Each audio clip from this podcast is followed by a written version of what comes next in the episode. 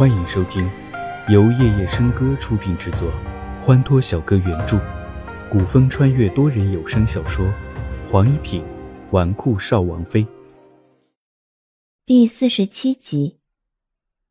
也不知过了多久，门口突然传来三四个人的脚步声，伴随着一个中年女子讨好的笑声：“嘿嘿，双公子啊，这姑娘今日才来的。”模样生的标致不说，还是个未开包的花骨朵呢。只是不太爱说话。公子若是满意，你放心，只要姑娘好，好处少不了你的。房门被推开，一个约二十五六、富家公子模样的男子踏入房中，旁边进来的是一个浓妆艳抹的中年妇女。他身后还跟着两个身穿黑衣袍子的打手。中年妇女的声音又响了起来：“公子觉得如何？”齐之遥只感觉自己像是一块肉，被一头恶心的野狼死死盯住，眼神在他全身上下游离一遍。那富家公子二话不说。顿时从身上掏出一沓银票，递给老鸨子。老鸨子一看，竟然全都是五百两的银票，整整十大张，真是赚了！两眼放光的，顿时领着两个打手出门。哎呀，公子满意就好，奴家呀就不打扰公子良宵了。我们走。到这一刻。齐之遥再明白不过，他现在所处的位置是烟花柳巷，专供男人们享乐子的地方。叶思云手段变高明了不少，害不了他就毁了他。房门被人从外面关起来，富家公子一撩袍子往床上一坐，满意的盯着齐之遥。哼，都说天要的风水养人。一点也不错，告诉爷，你叫什么名字？齐之遥没有发怒，他看着眼前这个男人，听着他方才说的话，难道面前此人不是天耀皇朝的人？眼下各国使臣入皇城为皇上贺寿，所以皇城中有他国之人也并不奇怪。只是打量了一番此人的装束。他穿的是上好的绫罗绸缎，齐之遥注意到他的袖口上绣着一株类似于竹子的植物，一般人不识便会认为那是绣娘绣工不好，将竹子绣得变样了。而齐之遥恰好在一本札记中看见过这种植物，这是青鸾国特有的植物——灵君草。这种植物一般平民是不允许绣的，只有朝中权贵方有权绣在衣服上。这就说明眼前的男子不仅是青鸾国的人，且是一个身份不简单的人。青鸾国的权贵若是在皇城出了事情，便会上升到两国的政治事件，到时候皇上一定会下旨彻查。而主管此次万寿节的正好是晋侯府，到时候无论安一个什么罪名在他身上，他都无可辩驳。若是不反抗，便就只能任由。这岂是他齐之遥的做事风格？齐之遥不禁为叶思云的智商点赞。无论他反抗还是不反抗，结果都是毁了他。叶思云此次能有这样的计谋，身边定是有高人指点。这皇城之中，不认识他齐之遥的人屈指可数。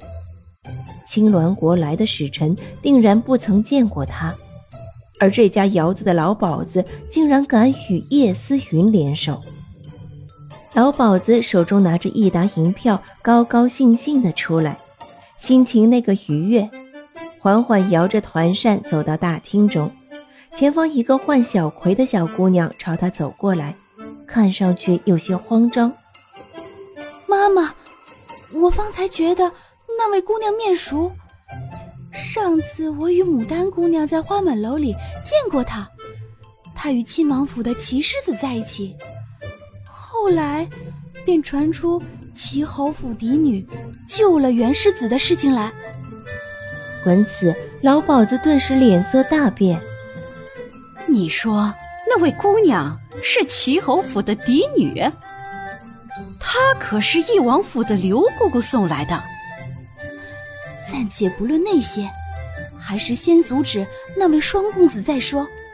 若真有个万一，老鸨子不敢想象下去，顿时带了小葵一路前往齐之遥所在的房间赶去。来到门口，听到里面还有说话的声音，不由得松了口气，轻轻扣了扣门。片刻之后，房门打开了。屋子里，齐之遥惊出一身冷汗。此时此刻，他瞪大眼睛盯着老鸨。老鸨子进门，看见双公子尚还衣衫完整，齐之遥也无不妥，顿时心才落地，忙不迭的陪笑道：“ 呃，双公子，人送错了，错了，安排给您的姑娘在隔壁房间。”哎呀，您瞧，这人老了呀，还真是不中用了。错便将错就错，本公子对这姑娘十分满意，就要她了。若是要加银两，说罢，顿时从身上再拿出一沓银票递了过去。老鸨看到银票，眼睛发光。可是银票与自己的小命比起来，他顿时有些腿软，立刻说道。哎呦，不是银子的问题，只是这位姑娘已经有主了。呵呵，那你倒说说，她的主是谁？老鸨子无奈的呼出一口气，说道：“我知道双公子是别国的贵客，可是这位姑娘的主却是皇宫里出身，还请公子。”话落，那位双公子脸色一变，思忖片刻，冷哼一声：“哼，你们天要的地方，就连送个姑娘都会送错，爷今天没心思玩了。”说罢，拂袖而去。齐之遥听着老鸨这话，心再次提到了嗓子眼。宫里来的会是谁？老鸨子随着双公子出去，顺道也将门带上。齐之遥心中升起一股不祥的预感，他会再次陷入哪个男人的危机中呢？一阵疾风吹过，屋内的灯光突然熄灭，整个房间之中骤然陷入一片黑暗之中。一个时辰过去了。齐之遥只感觉自己是熬了一个世纪。门口有一阵轻微的脚步声传来，门被人打开，缓缓走到了床榻边。隔着帘幕，在黑暗之中，齐之遥并没有看见来人的容貌，只是借着外面透进来的一丝丝光亮，可以隐约看到来人的身形。这个人的身形有些熟悉。又有些陌生。来人在床边站了片刻，门外有人路过的声音，传来男人和女人调情的声音。柳儿，爷看你一会儿怎么作怪？女子咯咯的笑声传来。哈哈，柳儿哪敢跟爷作怪呀？反正无论如何都逃不出爷的手掌心啊！男子伸出手来，探上齐之遥的脸。他掌心温热，手心有薄茧。齐之遥察觉到他手指淡淡划过自己的面部轮廓，恨不能立刻出声，或是伸手推开他。可是任凭他拼尽全力，仍旧不能动弹分毫。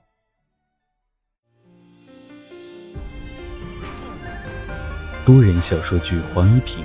纨绔少王妃，感谢您的收听，更多精彩内容，请听下集。